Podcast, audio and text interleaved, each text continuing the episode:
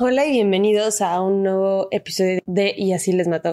Yo soy su host Emi, como siempre, y nada más les quería dar las gracias por estar aquí todas las semanas, escucharme. Si me quieren seguir apoyando, únanse al Patreon, pueden escuchar muchísimos episodios extras, muchísimo contenido extra ya ahorita. Eh, síganme en redes sociales. Eh, ¿Qué más pueden hacer? Pueden ir a suscribirse al canal de YouTube, lo que quieran. Simplemente compartirme con sus amigos me ayuda muchísimo, así que Muchísimas gracias por estar aquí todas las semanas y por permitirme seguir haciendo este podcast. Antes de empezar, les tengo una actualización. Este 9 de julio, Brian Andrade, el presunto feminicida de Tijuana, del caso que les conté hace unas semanas, fue arrestado por autoridades locales en la ciudad de Downey, California. Fue en la madrugada y se espera que sea extraditado debido a una petición realizada por la Fiscalía General del Estado. Las mantendré informados de la situación con este caso y con este individuo. Ojalá pronto se le haga justicia a sus víctimas. El caso que tengo para ustedes hoy va a ser uno difícil de escuchar, porque vamos a hablar de la violación y asesinato de un niño de nueve años. Es un caso que nos va a llevar a Bolivia, primer caso de Bolivia, y que explora y delata de manera muy obvia las fallas del sistema judicial en el país. Fallas que la gente y la familia de, su, de la víctima dicen que son causantes directos de la muerte de su hijo. Vamos a empezar.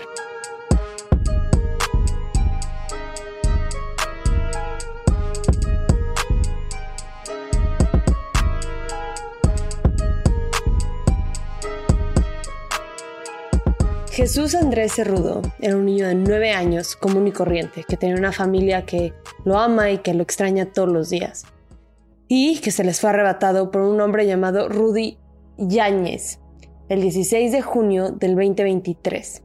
La mañana del viernes 16, José estaba listo para irse a la escuela. Vivía en la localidad de Santa Fe y su casa estaba muy cerca de la escuela y estaba acostumbrado a caminar las pocas cuadras que había entre su vivienda y su colegio. Salió a tiempo ese día ya que no quería llegar tarde. En su trayecto se topó un hombre de 33 años que después lo van a identificar como Rudy Yáñez. Este hombre se le acercó en su moto y le ofreció darle ride a la escuela. José Andrés se negó y comenzó a caminar otra vez, pero esta vez Rudy decidió añadir algo más a su propuesta. Le dijo que a cambio de acompañarlo a ponerle gasolina a su motocicleta le daría 20 bolivianos y después lo llevaría a la escuela. La propuesta de ganar un poco de dinero fue lo que convenció a este inocente niño de 9 años a confiar en este completo extraño. Así que se subió a la moto y nadie nunca lo volvió a ver con vida. Obviamente no lo llevó a la gasolinera y por supuesto que nunca lo regresó al colegio. En vez, se lo llevó a un área remota, en un bosque. Ahí abusó sexualmente de él y luego, por alguna razón que según Yáñez no era parte de su plan original, decidió matarlo. Después de quitarle la vida a José Andrés, regresó a su casa en donde tomó una pala, regresó a la escena del crimen y a 200 metros cavó un hoyo en el que escondió el cuerpecito de José Andrés. Mientras tanto, los papás de este niño, Beatriz y Anastasio, se percataron de la ausencia de su hijo cuando no regresó a la casa después de la escuela. Su hijo era muy responsable y bien portado, Sabían que jamás escaparía o se iría a algún lugar sin permiso o sin avisar. Con la ayuda de familiares y amigos empezaron a llamar y buscar a su hijo, pero no lo pudieron encontrar. Así que esa misma tarde llamaron a la policía, quienes según Anastasio no se tomaron la denuncia en serio. Le dijeron que por ser fin de semana no podían organizar ningún tipo de búsqueda formal hasta el lunes, una noticia muy frustrante para todos, pero siguieron buscando. El lunes por fin se hicieron búsquedas formales con perros para, buscar, para seguir buscando a José Andrés, perdón. Para este punto ya llevaba más de 72 horas desde su desaparición. Y como muchos fanáticos del crimen sabemos, la probabilidad de encontrar a alguien con vida después de 24 horas de que un niño o niña desaparezca disminuye muchísimo. En un estudio que tomó en cuenta las desapariciones y asesinatos de más de 600 niños y niñas en Estados Unidos, encontró que el 88.5% de los casos el menor había sido asesinado en las primeras 24 horas. Así que mientras cada minuto pasaba y más y más y más se preocupaban sus papás y seguramente las autoridades también. Que de hecho, en un punto intentaron plantearle a Beatriz y Anastasio que lo que probablemente pasó fue que José Andrés se había ahogado después de ir a pescar. Algo que obviamente no tiene sentido y pues obviamente mucho menos para los papás que sabían que no era nada común que su hijo Andrés se fuera a pescar así de nada después de la escuela un viernes. Pero por lo menos siguieron buscando. Buscaron en diferentes lugares, varios bosques, pero no encontraban nada.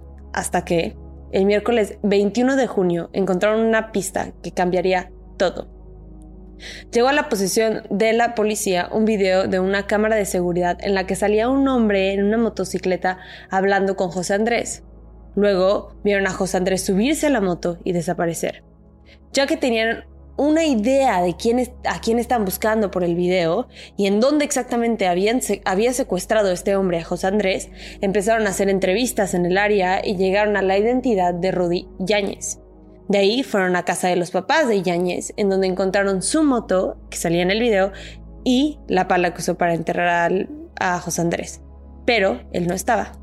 Tras seguir otra línea de investigación, lo, localizaron y esa misma tarde Rudy Yáñez los llevó a la ubicación del cadáver del menor de edad. Claramente había sido víctima de violencia y sus papás tuvieron que recibir la noticia que ningún padre debería escuchar. Su hijo había sido asesinado. Les quiero contar de un producto para todos los que usan maquillaje y bloqueador todos los días, que deberíamos hacer absolutamente todos y todas, o que solamente quieren cuidar su piel y es el desmaquillante regenerador de Argan de PAM México. Es P-A-A-M. Es un producto increíble que puedes usar para desmaquillarte. Simplemente aplicas unas gotitas en ojos y rostro y lo masajeas y lo retiras con agua o con una toalla húmeda y luego te puedes lavar la cara con otro jabón, que es lo que yo hago, que es para que se me quite todo por completo. Es una técnica que se llama doble lavado y funciona para la gente que usa mucho el maquillaje o que se está reaplicando el bloqueador muchas veces en día, que debemos hacer todos, lo repito. Y es porque el bloqueador es muy difícil de quitar al igual que, que el maquillaje. Y siempre, siempre, siempre el primer paso de esta técnica es un jabón o un desmaquillante a base de aceite como este y funciona perfecto. Y además lo puedes usar como un suero hidratante después que ayuda a nutrir y fortalecer tus pestañas, es rico en vitamina E, es un antioxidante natural que eso ayuda muchísimo con los efectos del envejecimiento y además limpia a profundidad tus poros. Y ahorita lo pueden conseguir con un 10% de descuento cuando usas nuestro código que es YALM10. Es Y-A-L-M 10. Así que no se lo pierdan, les va a encantar. Es para todo tipo de piel y díganme si les gustó.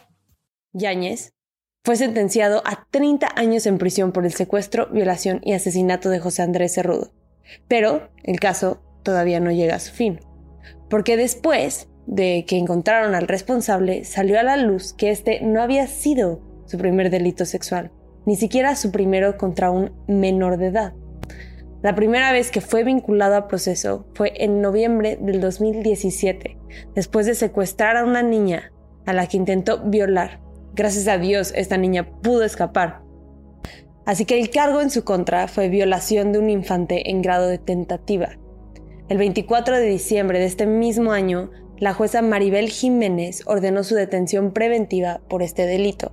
Pero por alguna razón que no pude encontrar en mi investigación, el 24 de julio del 2018, otra jueza, que se llama María Luisa Saavedra, ordenó la libertad de Yáñez con medidas sustitutivas, que simplemente significa otros castigos que no sean la privación de libertad, como pagar una fianza, que en este caso fue de 5 mil bolivianos. Y así de fácil, salió libre. El caso no se había cerrado, estaba en estatus de investigación hasta que se anunciara la fecha para el juicio oral. No se supo nada del caso, no hubo movimiento en el sistema de justicia hasta que fue acusado ahora de abuso sexual en 2021. Saavedra, la misma jueza que lo había puesto en libertad, ordenó su aprehensión preventiva de este caso no tengo muchos detalles, no sé cuáles fueron las circunstancias, no sé el perfil de la víctima, es decir, si era una menor de edad o no, pero fue detenido y mandado a la cárcel Montero. Y un mes después de esto anunciaron la fecha del juicio oral por el intento de violación que pasó en el 2017 para el 8 de noviembre del 2021. Pero por alguna razón la fecha no llegó y pasó sin que Yáñez se presentara. En este punto estaba preso, así que no estoy muy segura de por qué no llegó a la audiencia, pero un juez lo declaró en rebeldía. Y luego pasan dos cosas en la diferencia de cuatro días que yo creo que muy claramente demuestran la falla en el sistema de justicia, la falta de comunicación, información, negligencia y mala administración de los casos. Porque el 5 de junio del 2022, el juez Ricardo Castro ordena su libertad condicional por el caso del abuso sexual cometido en el 2021. Y solamente cuatro días después, otro tribunal ordena su aprehensión para ser llevado a juicio por el delito de violación contra un infante en grado de tentativa y pide a la fiscalía que ejecute el mandamiento. Pero, como obviamente sabemos, este hombre se mantuvo libre hasta más de un año después, cuando lo arrestaron por quitarle la vida a José Andrés.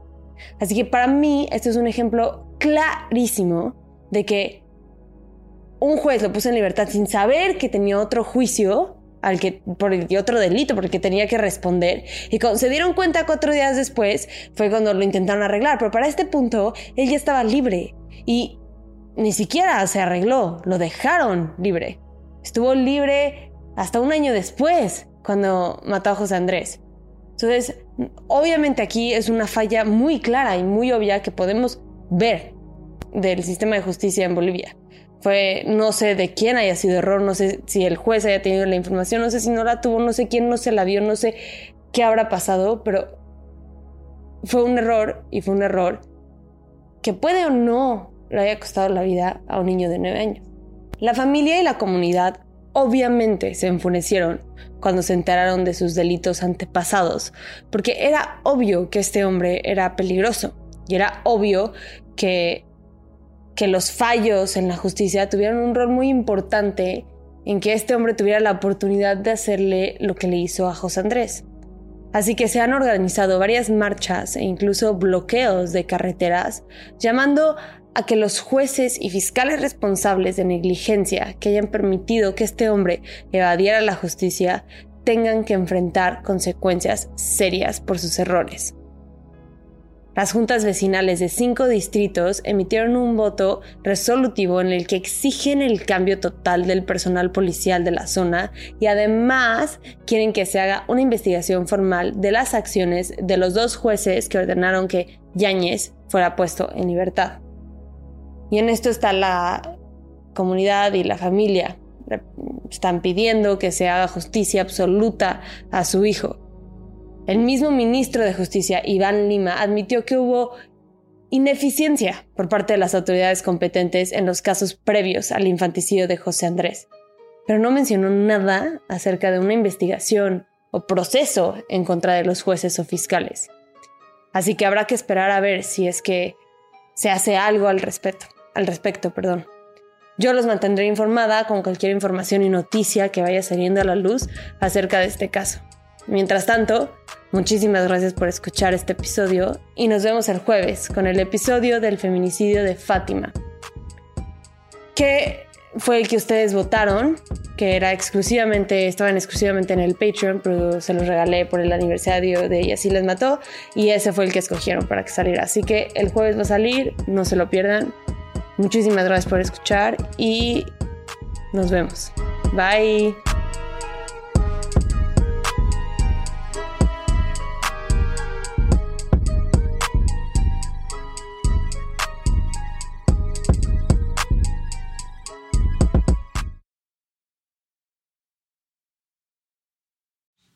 Acuérdense que nos pueden encontrar en redes. Nuestro Instagram es YALM Podcast, nuestro Twitter es YALM Pod y nuestra nueva página de Facebook es YALM Podcast, en donde se encuentra el grupo Investigadores YALM. En este grupo vamos a estar teniendo discusiones respecto a los casos que vemos semana con semana, así que ahí lo pueden checar. Gracias, bye.